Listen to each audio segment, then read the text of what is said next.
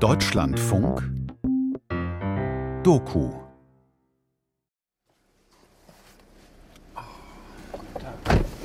Hallo, Herr Lissek. Hallo. Ah. Das ist nicht wirklich das schönste Beerdigungswetter, oder? Auch bei Schnee, finde ich, es geht doch schon wieder, solange es nicht regnet.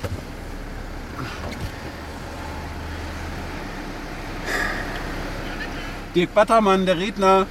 Danke.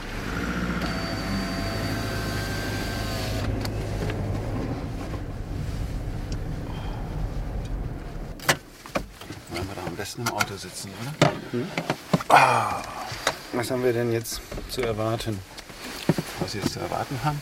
Eine Mutter, die nicht nett war, glaube ich. Also ich weiß nicht, wie nett die wirklich war, aber die war halt lange krank. Und war irgendwie, hatte irgendwie, war sie denn? 2001 einen Schlaganfall und saß seitdem im Rollstuhl. 49 geboren, also relativ jung. Zum Schluss gibt es Ave Maria von Roy Black. Gucken wir mal. Gestern hatte ich einen Termin und dann meinte ich so, und dann guckst du mich so an und dann meinte ich so zu ihr, meinte ich so, wissen Sie, ich bin einfach gut. Sie müssen mir jetzt, also Sie müssen mir vertrauen. Also ich kriege auch mein Geld von Ihnen erst anschließend, wenn Sie sich für mich entscheiden und so. Und dann ist das halt so. Also ich habe nachher eine Trauerfeier, die sind Heute noch. heute ne, noch zwei, aber Wie? Sie haben heute drei. ja. Und Donnerstags ist ja Hauptbeerdigungstag in Berlin, Dienstags und Donnerstags. Und so von daher ist das irgendwie, na, jetzt können wir mal langsam aufbrechen und da reingehen.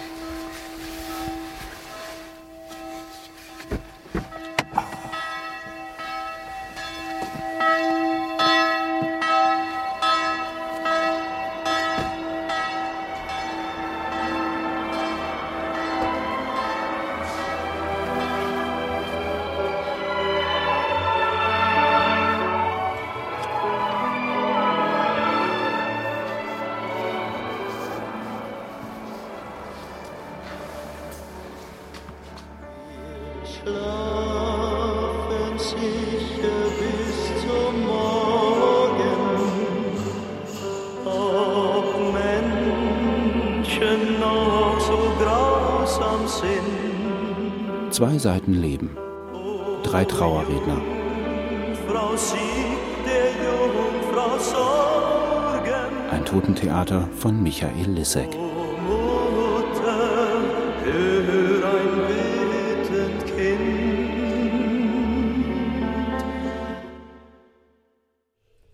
Ich bin ja nun heute bei Ihnen, um die Trauerfeier vorzubereiten, aber zunächst möchte ich Ihnen erst nochmal mein herzliches Mitgefühl aussprechen. Ich weiß, dass das immer keine einfache Situation für die Angehörigen ist. Ich will es so erträglich wie möglich für Sie machen und sollten dann doch mal die Gefühle Oberhand gewinnen, dann brauchen Sie sich keine Gedanken zu machen. Ich habe mir die Zeit für Sie genommen, bis wir fertig sind.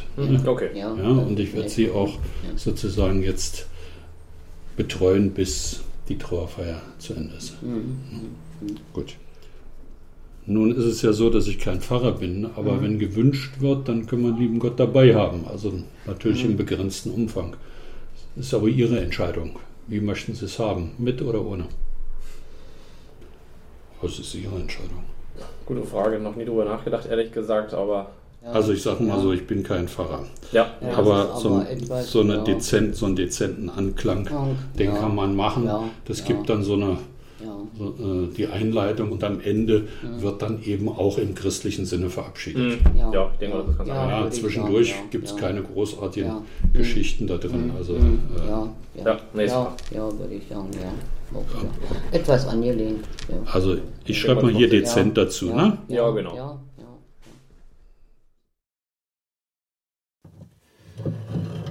Ähm, was ist das für ein Zettel? Wo hast du den jetzt? Steht denn da drauf? Da steht drauf Raum der Transformation und drei Phasen. Ah, und was soll das? Nee, ich glaube, ich brauche immer nur so dieses Gefühl. Ähm, ich habe noch was in der Tasche. Ich habe meine erste Trauerrede 2007 gehalten. Also fünf Jahre bin ich Trauerrednerin auch. Vorher war ich nur Bestatterin. Und dann gab es irgendwann den Punkt, dass ich dachte, okay, jetzt will ich das noch dazu nehmen? Ich wollte es einfach. Ich hatte das Gefühl, ähm, das passt gut zusammen und ich möchte auch den zeremoniellen Teil gestalten. Also ich möchte auch dieses wichtige Ritual gestalten.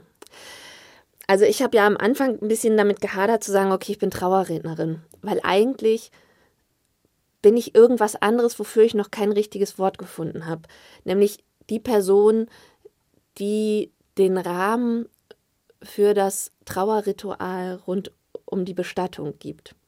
Das ist jetzt nicht sehr griffig, diese Bezeichnung.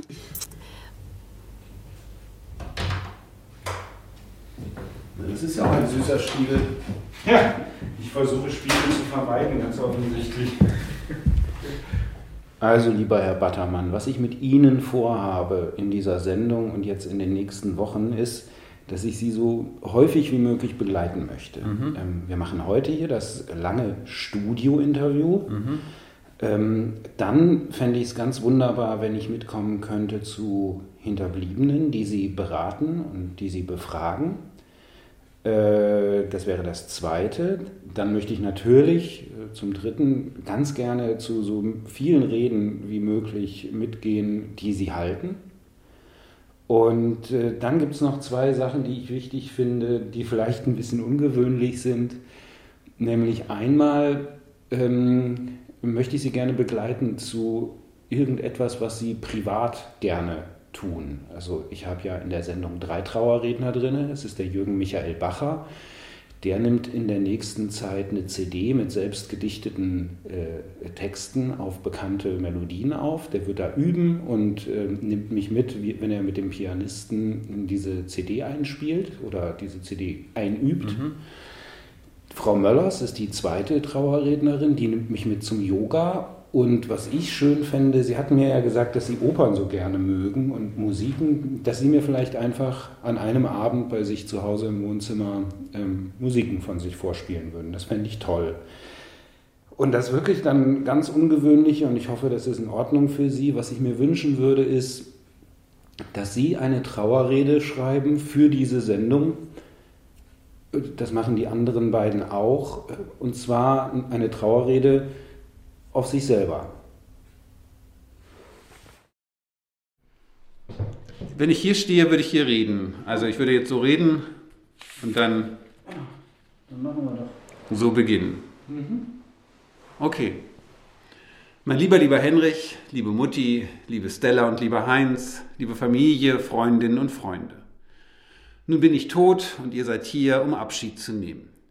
Ich rede immer noch, wie Vater schon sagte, wenn du einmal tot bist, muss man dir dein Mundwerk, extra totschlagen. Da hatte er recht. Ich rede gern, aber heute lasse ich reden. Es gibt kaum etwas zu beklagen. Ich habe nichts verpasst, auch wenn ich Australien nicht gesehen habe. Dafür habe ich im Leben erreicht, was ich erreichen wollte. Wobei ich eigentlich gar nicht so viel erreichen wollte, keine Ziele in dem Sinne hatte, die man sich setzen musste. Ich lebte meistens in der Gegenwart, wobei ich Opernkarten schon im März für die noch nicht begonnene Saison kaufte. Und auch Urlaub im Voraus buchte.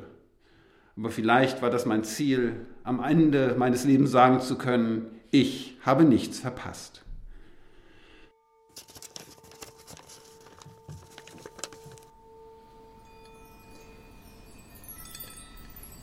Und versuchen auf der Ausatmung Länge nach vorne und auf der Einatmung die Tiefe halten und die Längen ziehen. Ja. Ganz lange hatte ich immer Angst davor, dass ich immer jemanden ähm, beerdige oder für jemanden eine Trauerfeier machen soll, wo ich nichts finde, wo ich mich mit verbinden kann. Das ist mir tatsächlich noch nie passiert. Und ich glaube mittlerweile, es passiert mir auch nicht mehr, weil es das nicht gibt. Super. Und wenn du magst, können die ähm, Hände, ähm, der Zeigefinger und der Ringfinger sich um die großen Zehen haken.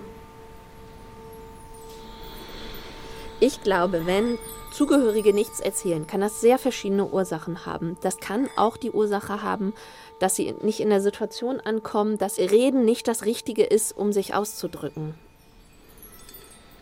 Ähm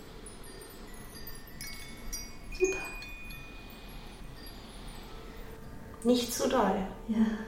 Pass besonders auf die Bespannung hier, hier, hier, hier, hier. Was ist denn hier in den Oberschenkeln? Da, Oberschenkel, Vorderseiten. Anspannen. muss man halt erstmal sich eine halbe Stunde hauptsächlich anschweigen. Die ersten Male fand ich das sehr anstrengend und habe immer gedacht, oh Gott, oh Gott, ich mache was falsch, wenn Leute nicht anfangen zu erzählen. Und dann habe ich aber gemerkt, manchmal ist es auch total wichtig, dass man das einfach mal eine Weile aushält. Und fühlen, wie der Atem langsam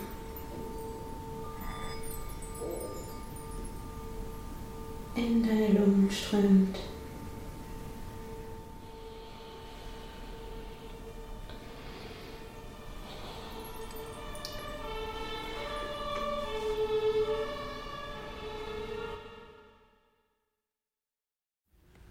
Im Namen des Vaters, des Sohnes und des Heiligen Geistes. Amen. Liebe Trauernde, wir nehmen heute Abschied von Klaus-Dieter Hellriegel, der in der Nacht zum 13. August uns und unsere Welt für immer verlassen hat. Plötzlich, unerwartet und unfassbar für alle, die ihn kannten. Für diese Feierstunde wurde das Gedicht ausgewählt, Welt, ich muss dich jetzt verlassen. Welt, ich muss dich jetzt verlassen, war sehr gern bei dir zu Gast. All mein Sein wird nun verblassen und es endet jede Last. Oft bewegt, so war mein Leben, spürte stets sein Auf und Ab, auch wohliges und herbes Beben, mal zu viel und mal zu knapp. Gerne wäre ich noch geblieben. Euch zu kennen war so schön. Ich ruf euch zu, lebt wohl, ihr Lieben. Wir werden uns bald wiedersehen. Das ist schon okay. So in welcher Lautstärke? 1, 2, 3, 4, 5, 6, 7, 8, 9, 10. A, B, C, D, E, F, G. Wer über den Jürgen Michael Bacher der letzten Jahre spricht, der hat einen Mann kennengelernt, der weitestgehend in sich ruht, mit einem geschlossenen Weltbild am Ende der eigenen Philosophie, die er grundsätzlich vertritt und von der ihn absolut nichts abbringen kann, der aber auch einfühlsam, verständnisvoll und tolerant gegenüber anderen ist, was er auch von anderen erwartet.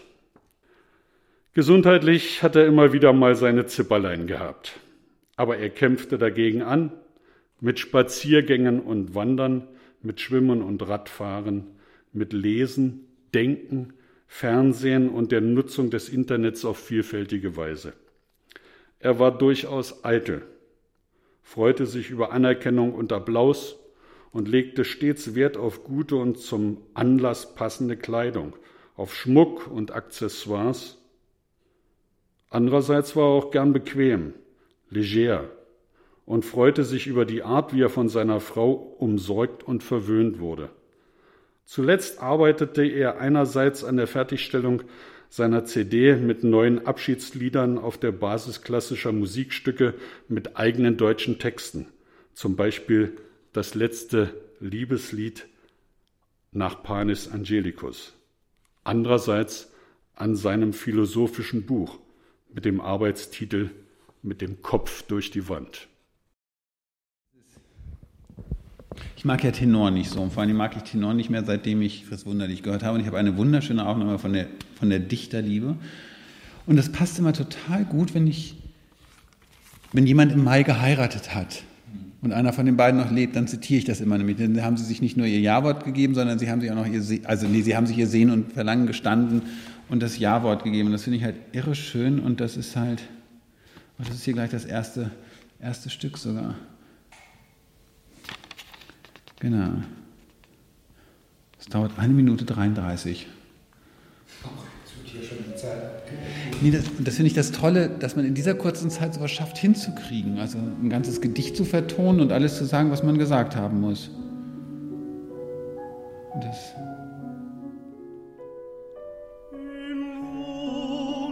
wunderschönen Monat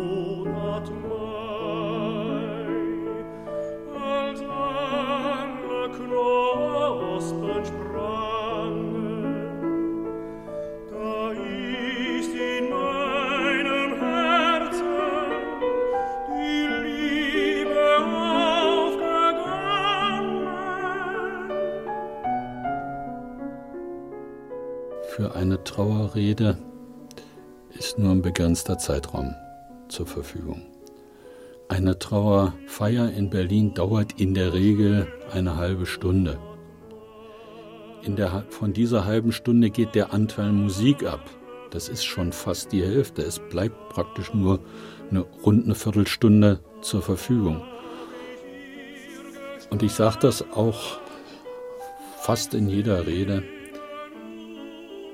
dass es schwer ist, ein langes Leben in einer Viertelstunde zusammenzufassen.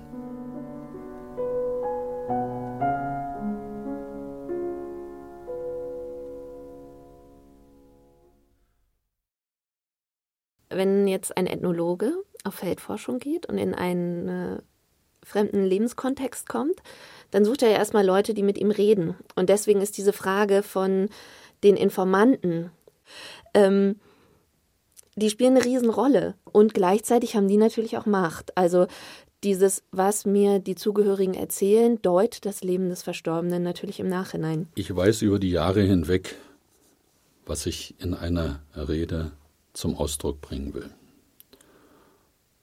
Und diese Informationen, die kriege ich über einen Fragebogen, den ich mir für meine Arbeit entwickelt habe. Also ich reserviere mir eigentlich immer drei Stunden. Die brauche ich aber selten. Ähm, ich glaube schon, dass ich ein bisschen länger manchmal brauche. Ähm, Da ist dann für mich aufgelistet persönliche Daten, zum Beispiel Krankheitsleidensgeschichte, berufliche Daten, Hobbys, Musikgeschmack und so weiter. Das habe ich mir als Stichworte notiert und das frage ich nach und nach ab. also ich habe keine feste Struktur. Ich habe mal rum experimentiert mit Strukturen, habe das aber alles wieder eingestellt, weil es ineffektiv ist.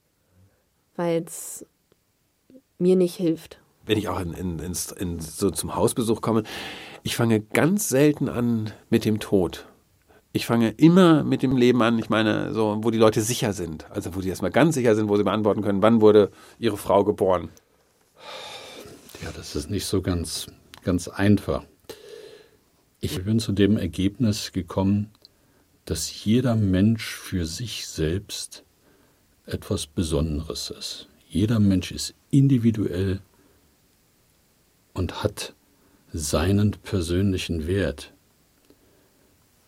Egal, ob das jetzt ein Türke ist, ein Araber ist, ein Roma ist oder ein der deutsche Nachbar von nebenan oder Amerikaner oder Russe oder wie auch immer. Jeder Mensch ist einmalig und hat etwas Besonderes, nämlich sein Leben.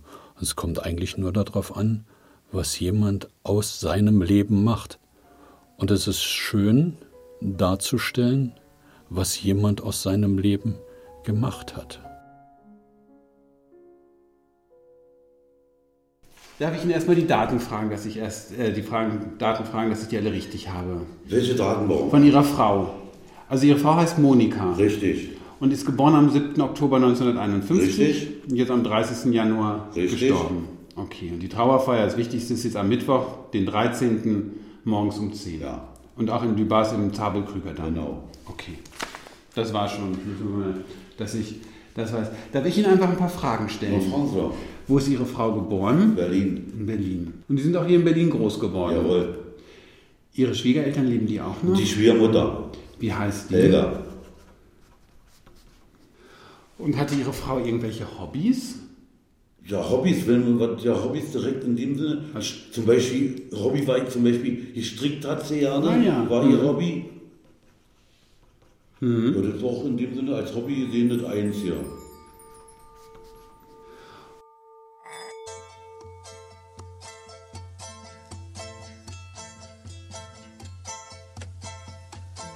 Gracias a la vida que me ha dado tanto, me dio dos luceros que cuando los abro, perfecto distingo lo negro del blanco.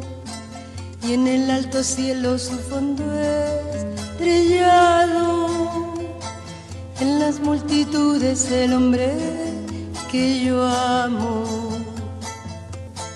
Gracias a la vida que me ha dado tanto.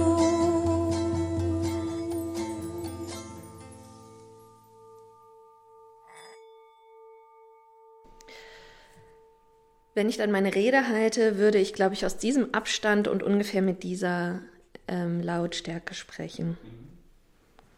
Gracias a la vida que me ha dado tanto. Ich danke dem Leben, das mir so viel gegeben hat. Diese Zeilen aus dem Lied drücken Susannes Haltung zum Leben aus. Sue, wie viele von Ihnen und euch sagen, war vor allem ein sehr glücklicher Mensch. Ein Mensch, der sich jeden Morgen aufs Frühstücken gefreut hat. Sie hat sich oft die Frage gestellt, was würde ich anders machen, wenn ich wüsste, dass mein letzter Tag, meine letzte Woche, mein letztes Jahr in diesem Leben beginnt. Und sie war jedes Mal beruhigt, wenn die Liste der Dinge, die sie dann anders machen würde, kurz war.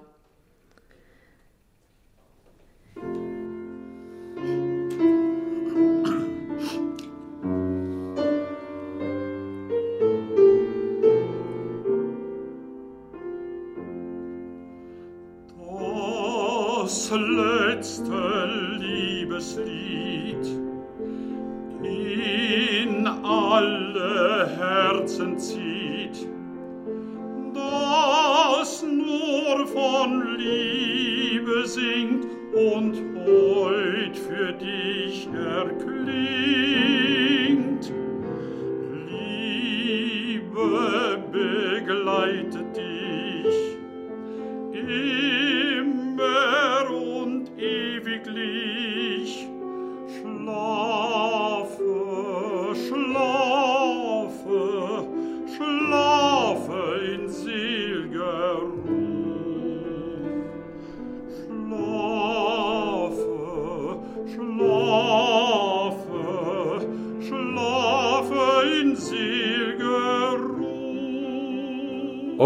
Ich schon als äh, Sänger vermutet.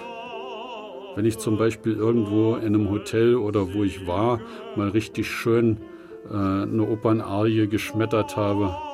Aber die richtige Traute hatte ich nicht mehr, den Beruf aufzugeben und in das Risiko äh, der Gesangskarriere einzutreten.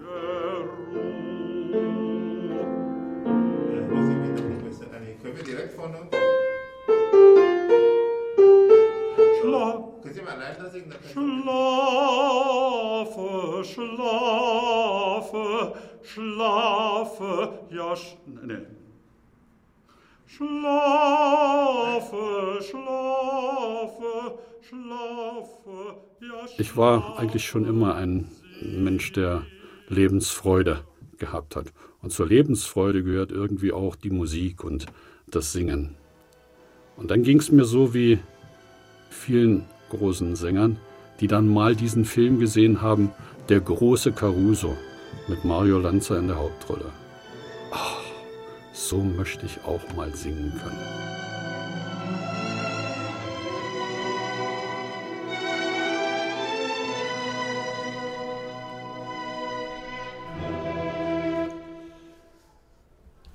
Ja, jetzt sollte ich mal wissen, was er für ein Mensch war, so seine Charaktereigenschaften, seine Wesenszüge. Was würden Sie sagen, wie, wie war er so? Hm, Wie war er so? Also, das ist immer schwer zu sagen. Denke, es ist immer. Aber, also Nee, wenn, klar, aber ich, sag ich kann grundsätzlich Ihnen auch ein- Stichworte geben. Das Ja, kann aber, sozusagen. irgendwo, eigentlich, ja, kann ich nur sagen, irgendwo, äh, Also auf jeden Fall herzlich, Ja. liebevoll kann man sagen. Ähm, ich sag mal, hatte ein sehr, ich nenne es mal, ruhiges oder sozusagen ausgleichendes, entspanntes Wesen, kann man Ja. sagen. Also er war verlässlich, ja, ja, verantwortungsbewusst. Ähm, ja. ich sag mal, in, in den Bereichen, in denen er sich halt betätigte, äh, engagiert. Ja, ja. Wie war dann so seine Einstellung zum Beruf? Hat er das gern gemacht, was er gemacht hat? Ja, eigentlich ja. Ja, also überwiegend ist er eigentlich auch gerne arbeiten gegangen. Ja, ja, doch, ja. Ja, würde ich sagen, ja. Ja. Und äh, wie war so das Verhältnis zu den Auch Kollegen? ja, eigentlich auch immer in dem Sinne gut, ja, ja. Also wie man so in den Arbeitszeugnissen sagt, er wurde von Kollegen Geschätzt, und ja, ja. Mitarbeitern und Vorgesetzten Ja, geschätzt, ja, anerkannt. ja, Ja. ja, ja. Das Leben und seine Berufstätigkeit prägten ihn. Klaus nahm es nicht allzu ernst und auch sich selbst nicht. Er war ein legerer, unbeschwerter Typ, ehrlich und ordentlich. Tugenden wie Fleiß, Engagement, Zuverlässigkeit und Verantwortungsbewusstsein waren bei ihm nicht nur Worte, sondern Selbstverständlichkeit. Klaus war deshalb bei allen und auch wegen seiner angenehmen persönlichen Art sehr beliebt bei seinen Kollegen und Vorgesetzten gleichermaßen und er war anerkannt für seine fachlichen Leistungen. Er ging gern arbeiten.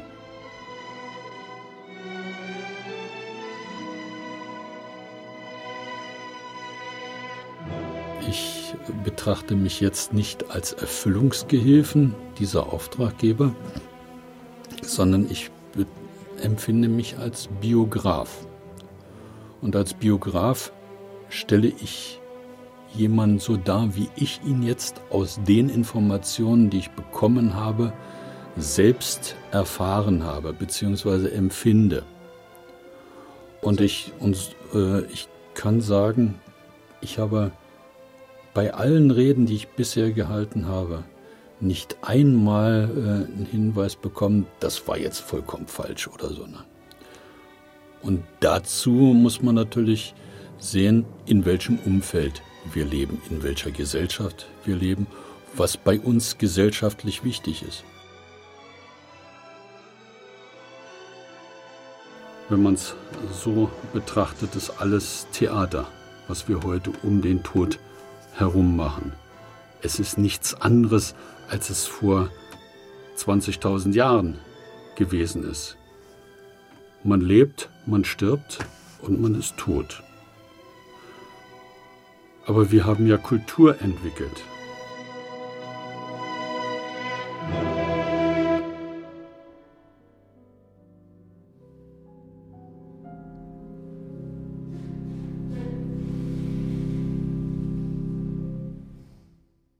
Liebe Familie, verehrte Trauergesellschaft. Wir sind heute hier in der Trauerhalle zusammengekommen, um von ihrer Frau und Mutter, ihrer Tochter und Oma, ihrer Schwester und Tante, ihrer Verwandten, Freundin und Nachbarin Monika Wölki Abschied zu nehmen, die am 30. Januar dieses Jahres im Alter von nur 61 Jahren für immer die Augen schloss und starb. Ich will heute von Monika erzählen, Ihnen, die Sie kannten und liebten, über Ihre Monika sprechen, um sie wiedererleben zu lassen, bevor wir ihr das letzte Geleit gewähren. Wenn ein Mensch unsere Welt verlässt, können wir auf einmal erahnen, was für ein Geisteswesen in diesem Menschen lebte. Denn mit dem letzten Aushauchen malt er den letzten Strich auf dem Bild seines Lebenskunstwerks. Auf einmal wird es in einer Art sichtbar, die vorher vielleicht gar nicht so wahrnehmbar war. Dann werden wir gewahr, wie jeder einzelne Mensch seinen besonderen Platz auf dieser Erde und innerhalb der Menschheit innehatte, der genauso bedeutungsvoll war wie jeder Tropfen, der nötig ist, um ein Meer entstehen zu lassen. Wir lassen Monikas Lebenskunstwerk heute vor uns entstehen. Wir wollen ihre Einzigartigkeit würdigen und den Spuren nachspüren, die sie ihnen allen hinterlässt.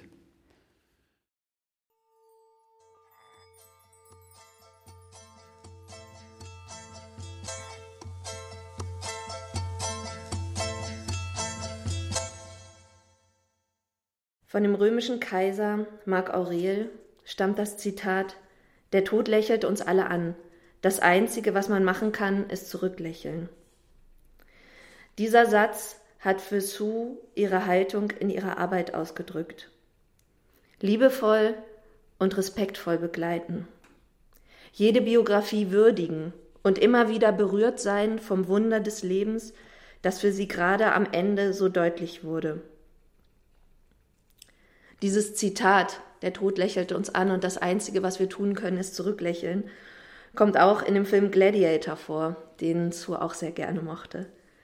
Sie hat nicht so gerne Fernsehen geschaut, aber sie liebte Actionfilme. Den Film Eraser mit Arnold Schwarzenegger. Das war einer ihrer Lieblingsfilme. Sie konnte manche Szenen fast mitsprechen. Das fünfte Element mit Bruce Willis konnte sie immer und immer wieder schauen. Und auch die Alien-Filme mochte sie gerne und manche Szenen rührten sie darin zu Tränen. Als sie das erste Mal beim Boxtraining war, erschien sie ihrem Trainer als recht hoffnungsloser Fall. Aber sie biss sich durch und hat sogar zwei Wettkämpfe bestritten. Einen gewonnen und einen verloren. Sie hat immer gesagt, der, den ich verloren habe, das war eigentlich der tollere Kampf. Hinfallen, aufstehen, Krone richten, weitergehen.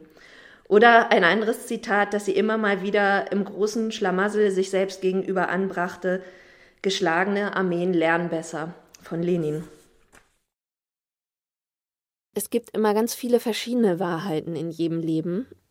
Und das hat auch was damit zu tun, ähm, zu sagen, ich sag ja zu meinen Auftraggebern. Und wenn die sagen, wir wollen eine schöne Trauerfeier und es soll einfach im Zentrum stehen, wie sehr er sein altes Motorrad geliebt hat, an dem er immer rumgebastelt hat, dann rede ich auch darüber, weil das ist das ist deren Entscheidung.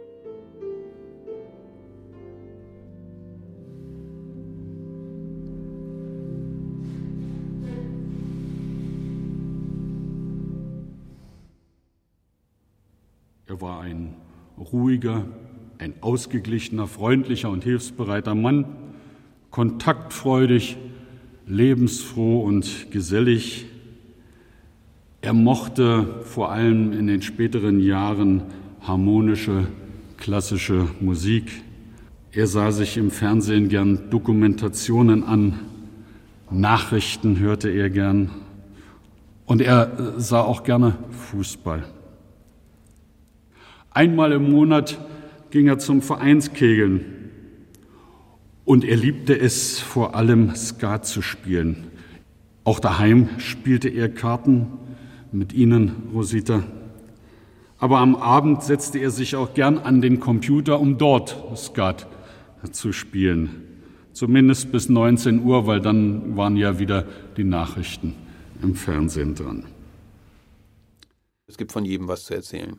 Und es gibt auch, wissen Sie, wenn es nachher das Auto ist, was er gerne geputzt hat. Ja, dann war das sein Auto sein Ein und Alles. Und?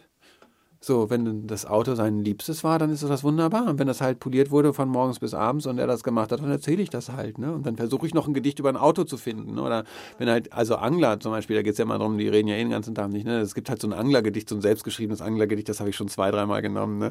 Das ist eigentlich grauenvoll, aber es ist genau das. Ne? Also das hat irgendwie so ein, ein, zwei Bierchen müssen mit, kommt halt irgendwie drin vor und das ist so, so, das ist nicht, das ist.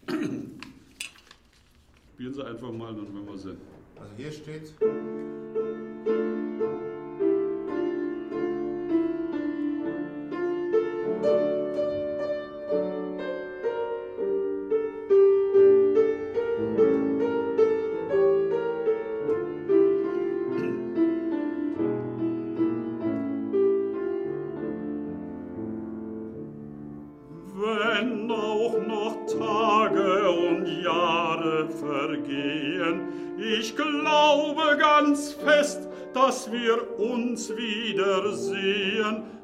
Das Schicksal das Liebste mir auch was. Das ist falsch. Nochmal. Nochmal bitte. Schicksal, Nahm das Schicksal mir. Nee, nee, ich muss, muss Ich ganz mal. extra Sonst, sonst, sonst, sonst, sonst springe ich. Sonst, ja, ja, nee, ist okay. Wir machen es nochmal. Jürgen Michael Bacher ist ein Mann mit umfassender Allgemeinbildung und großem Erfahrungsschatz, ein Analytiker mit dem Blick für das Wesentliche, ein Generalist mit Überblick und dem sicheren Instinkt für richtige und pragmatische Entscheidungen, einer, der zuhört und dem man unbedingt vertrauen und anvertrauen kann. Wie aber wurde er so? In seiner Kindheit war er den gravierend unterschiedlichen Vorstellungen der Eltern und deren Familien ausgesetzt. Die strenge Erziehung des Vaters war vom Stolz über den Stammhalter und der vermeintlichen notwendigen Strenge für einen heranwachsenden deutschen Jungen geprägt, der oft mit dem Erziehungsmittel Rohrstock schmerzhaften Ausdruck verliehen wurde. Mutter Margitta hatte sich ein Mädchen gewünscht und ihn jahrelang als solches behandelt, mit langen Haaren und Kammrolle, mit Leibchen, Strumpfhaltern und langen Strümpfen und mit abgelegten Kleidern von Mädchen befreundeter Familien. Der Drang zur straflosen persönlichen Freiheit verlief nicht immer problemlos und gipfelte in dem Ziel, schnellstmöglich erwachsen zu werden und das Elternhaus zu verlassen, sein eigener Herr zu werden.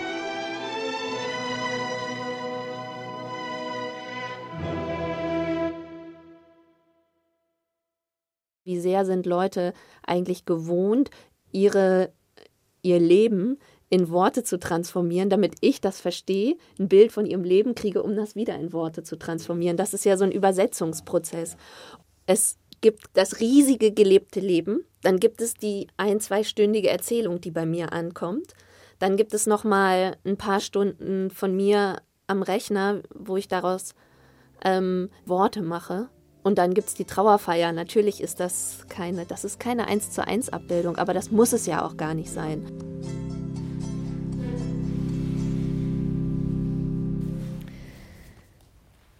Martha Hoffmann ist am Sonntag, den 4. Februar, gestorben. Morgens um 8 Uhr, da ist ihr Leben zu Ende gegangen. Ein Leben, das selten einfach war. Und ein Leben, das auch oft karg war. Aber ein Leben, das sie ganz stimmig mit sich selbst gelebt hat. Sie hatte einen großen Bruder, aber der war als Kind sehr krank. Und als er wieder gesund wurde, hatte er aber eine Hirnschädigung davongetragen. Und solche Fähigkeiten wie Rechnen oder Schreiben, die blieben ihm für immer verwehrt. Aber er war ein sehr freundlicher Mensch, mit dem man gut bei den Tieren sitzen konnte und über Gott und die Welt reden. Leider starb Marthas Vater sehr früh und ihre Mutter, die sie sehr liebte, die heiratete neu. Dieser Stiefvater war tyrannisch und cholerisch und das Zusammenleben mit ihm war für Martha gar nicht gut. Meine Mutter lebt ja jetzt auch in Berlin und ähm, die wollte unbedingt mal zu den Berliner Philharmonikern. Und da dachte ich mir, naja, die sollen ja gut sein Weltklasse sein oder so, aber kann man ja jedes Orchester hören. Ne? Und wir haben da Tschaikowskis fünfte Symphonie gehört und dann kommt der zweite Satz und der geht los und dann setzt irgendwann das Horn ein und spielt die Melodie. Und ich habe da zehn Minuten gesessen und geweint in dieser Aufführung. Das war so atemberaubend. Sowas habe ich noch nie gehört in meinem Leben. Und irgendwie dieses Horn war irre gut. Das spiele ich Ihnen jetzt nämlich auch vor, den zweiten Satz.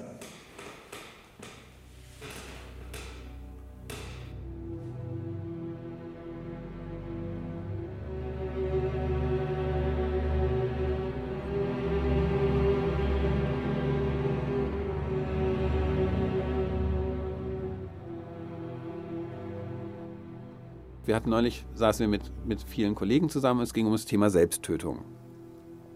Und dann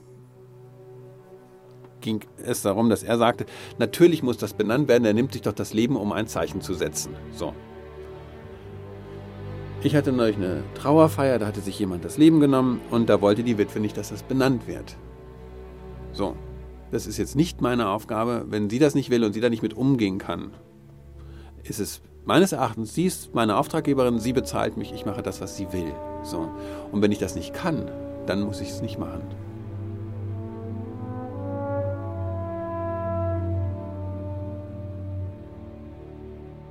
Sie muss doch danach antworten, was hat er gehabt? Hat er Krebs gehabt, hat er einen Herzinfarkt gehabt oder was weiß ich. Das ist deren Entscheidung, nicht meine. So, das ist, wissen Sie, da, da bin ich jetzt nicht ähm, der Therapeut, der, der das sagt, sondern ich bin Redenschreiber. Ich, ich werde diese Rede halten und ich werde die so halten, wie mein Auftraggeber das wünscht. So.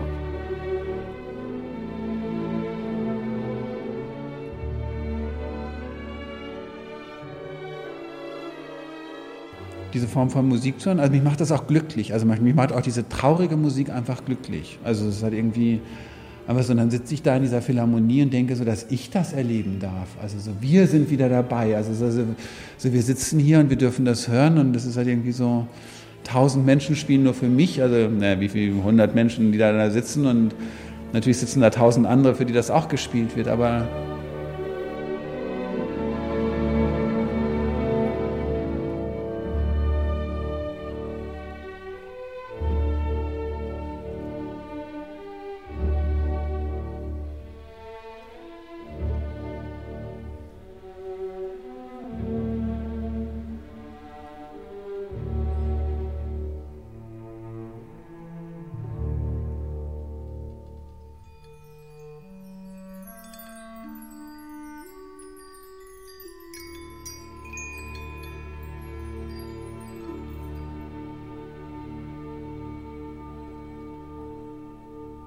Ich fange eigentlich immer mit dieser Frage an, wenn Sie an Ihre Verstorbene denken. Was fällt Ihnen da als erstes ein? Was ist das Charakteristischste? Was ist aus Ihrer Sicht das Wichtigste? Also, Füße hüftbreit.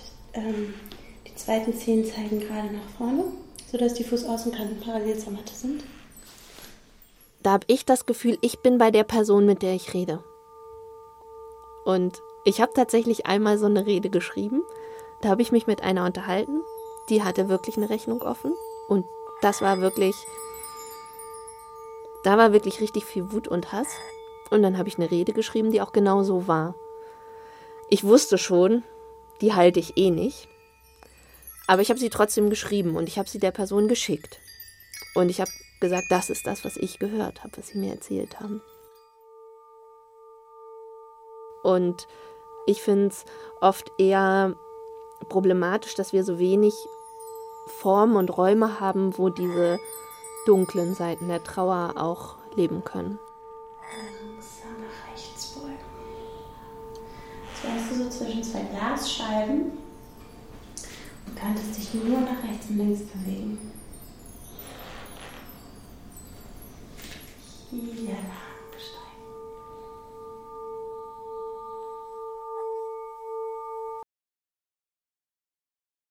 Und hat Ihre Frau dann nach der Schule eine Ausbildung gemacht? Als Verkäuferin. Verkäuferin. Hm.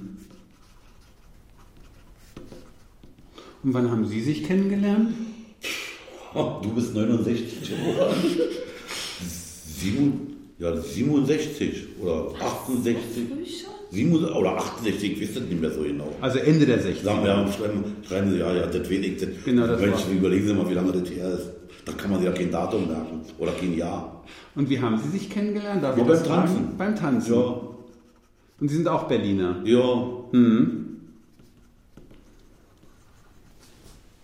Und gab es irgendwas, was Ihre Mutter ganz besonders lecker gekocht hat? Ach, die hat im Allgemeinen die gut gekocht, davon ab. Sie war eigentlich, gekocht hat sie eigentlich ganz gut.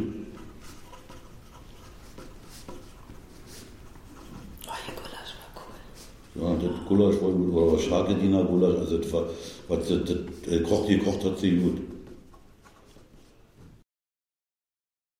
Monika wurde am 7. Oktober 1951 in Berlin geboren und wuchs gemeinsam mit ihrer Schwester Gisela heran.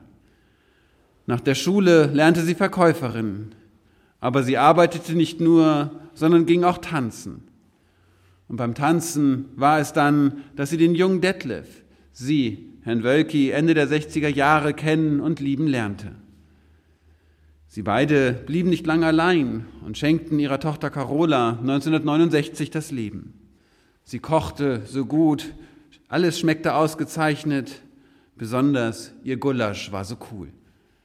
Sie alle müssen Abschied von Monika nehmen. Wir selbst können den Zeitpunkt des Abschieds nicht bestimmen, nur die Zeit bestimmt, wohin wir gehen, was der Tag uns bringt, wann unsere letzte Stunde geschlagen hat. Wir wissen nicht, was uns auf der anderen Seite der Todesschwelle erwartet.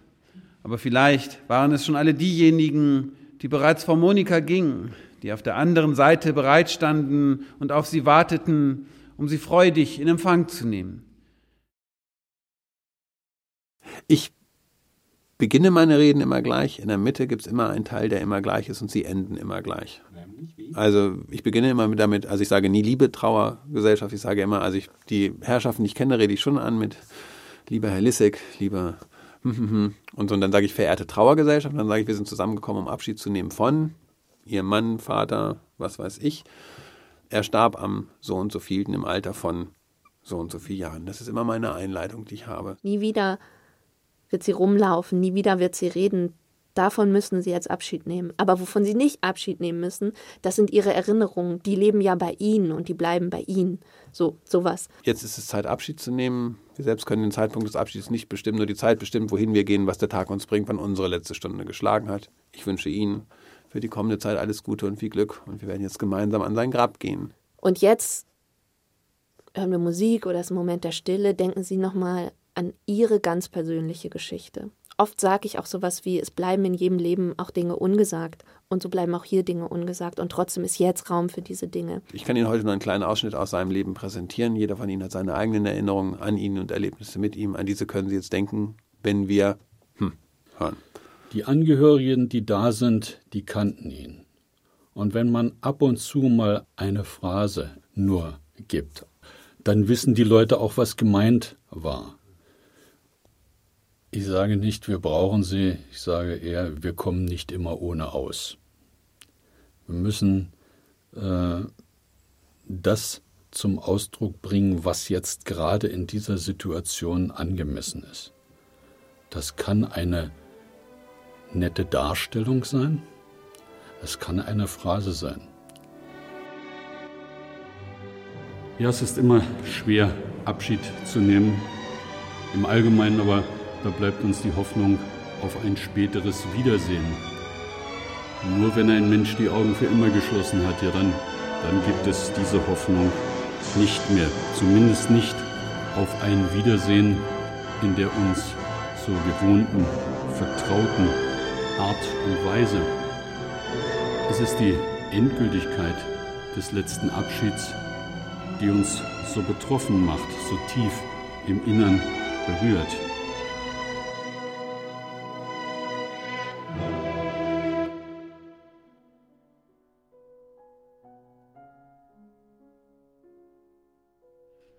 Mein Vater war nicht mehr krank, als ich geboren wurde, und im Gegensatz zu meinen beiden Geschwistern Stella und Heinz konnte er mich mit meiner Mutter Gertrud nach meiner Geburt aus der Klinik abholen. Ich kam als drittes Kind zur Welt, war das Nesthäkchen. Meine Schwester Stella saß oft an meinem Bett, beobachtete mich und streichelte mich wach, weil ich so ein hübsches Kind war. Ich hatte eine glückliche Kindheit. Wir lebten im Hause meiner Großeltern, an denen ich sehr hing. Manchmal bekam ich Schläge, weil ich tagsüber in die Hose machte. Denn ich hatte keine Zeit, zur Toilette zu gehen, weil ich was hätte verpassen können. Und ehe ich etwas verpasste, nahm ich lieber die Schläge in Kauf. Erst im zweiten Anlauf bestand ich mein Abitur. Wie immer hatte ich Glück. Dabei hatte ich in der Schule nur Lügen gelernt. Okay, bei meinem Deutschlehrer auch das Denken. Aber alles andere lernte ich an der Universität. Da lernte ich aber nicht nur fürs Leben, sondern das Wichtigste kennen und lieben, meine große Liebe Henrich, dich, mein lieber, lieber Henrich. Wie immer hatte ich Glück. 26 Jahre waren wir gestern zusammen, nur mein Tod konnte uns jetzt voneinander trennen. Ist das Theater? Ist das die Ablösung des Ritus durch Theater? Ich glaube, Theater und Ritus hängen ganz eng miteinander zusammen. Das wir inszenieren und wir dramatisieren auch. Also wir setzen, naja, es ist eben ein Ritual. Das heißt, alle Handlungen sind symbolisch aufgeladen. Wir kommen ohne Totentheater nicht aus. Wir, wir brauchen diese Tradition, wir brauchen die Möglichkeit des Abschiednehmens, wir brauchen die Möglichkeit des Gedenkens. Und natürlich ist das Ganze schon, schon es ist jetzt kein Theaterspiel, was, was, was wirklich eingeübt ist, aber es ist schon was, was, was funktionieren muss und was auch von mir erwartet wird. Ich spiele ja das Theater nicht alleine, sondern ich spiele das ja zusammen mit den Trauernden. Es ist ja eine gemeinsame Inszenierung. Ich schlüpfe nicht in eine Rolle, ich stelle eben einfach nur würdevoll den äh, Verstorbenen dar. Und äh, jemand, der in offizieller Funktion als Trauerredner äh, agiert, bei dem erwartet man, dass er selbst eine gewisse Würde ausstrahlt. Und darum bemühe ich mich. Ich erfülle das, was erwartet wird.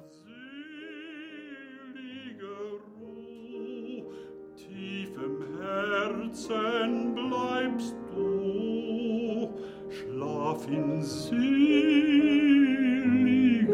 Ruhe. Tief im Herzen bleibst du.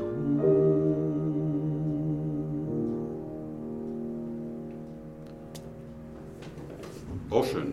So viel schön. Ja, ja. ja. ja. Also, ich weiß, dass ich da mit dem Gefühl richtig noch mitgehen muss. Ja, klar, ja. Ja. Okay.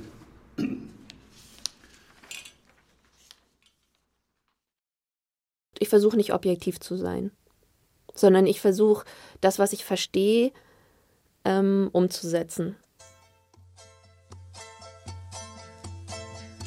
Ich glaube, es geht nicht um Wahrheit, sondern es geht um Entwicklung. Susanne hat sich oft nach etwas mehr Ruhe gesehnt. Sie hat nie einen Ort gefunden, der so wirklich ihr Zuhause war. Sie war eine Nomadin in ihrem Alltag, aber auch in ihren menschlichen Beziehungen und Freundschaften. Sie brauchte ihre Autonomie, sie brauchte Abwechslung und manchmal änderten sich die Prioritäten in ihrem Leben schnell. Aber man konnte sich immer darauf verlassen, dass sie irgendwann wiederkam. Sie konnte Mut und Lust aufs Leben machen und vielen von Ihnen und euch hat sie das Gefühl vermittelt, so wie sie sind, genau richtig und wunderbar zu sein. Sue hat sich für viele Dinge interessiert und sie war klug. Sie hatte allerdings auch wirklich sehr gerne recht und das war manchmal etwas anstrengend. Bei all dem hatte sie häufiger erstaunliche Bildungslücken. Kommasetzung hat sie trotz aller Bemühungen immer als eher künstlerischen Prozess verstanden und Geographie blieb ihr immer ein Buch mit sieben Siegeln. Deshalb hatte sie großes Verständnis für den Fußballer Andi Möller, der gesagt haben soll, Madrid oder Mailand ist doch egal, Hauptsache Italien. Oder noch was? Nee, war. Wir wollten auch nicht zu. Wir wollten, ja, nee, wir wollten nicht, oh ja, nicht so, so, so zu lang haben. Genau. Ja, wissen Sie, ich persönlich muss ich sagen, wenn man bei Bekannten zur Beerdigung geht, ich Mhm. finde, das ist das Schlimmste, was es gibt, wenn man da in der Kirche sitzt. Dann sitzt man da eine Stunde, anderthalb Stunden in der Kirche und das ist, finde ich, finde ich, Mhm. das ist, finde ich, das Schlimmste, was es gibt, muss ich ganz ehrlich sagen. Das war dann. Gut. So.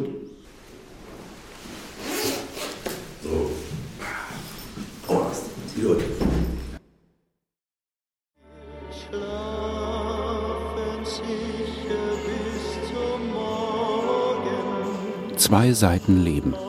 Drei Trauerredner. Ein Totentheater von Michael Lissek.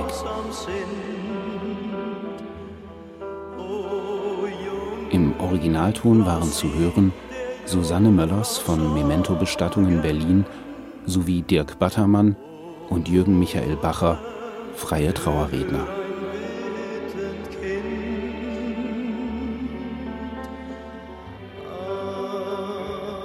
Regie und Herstellung Michael Lissek.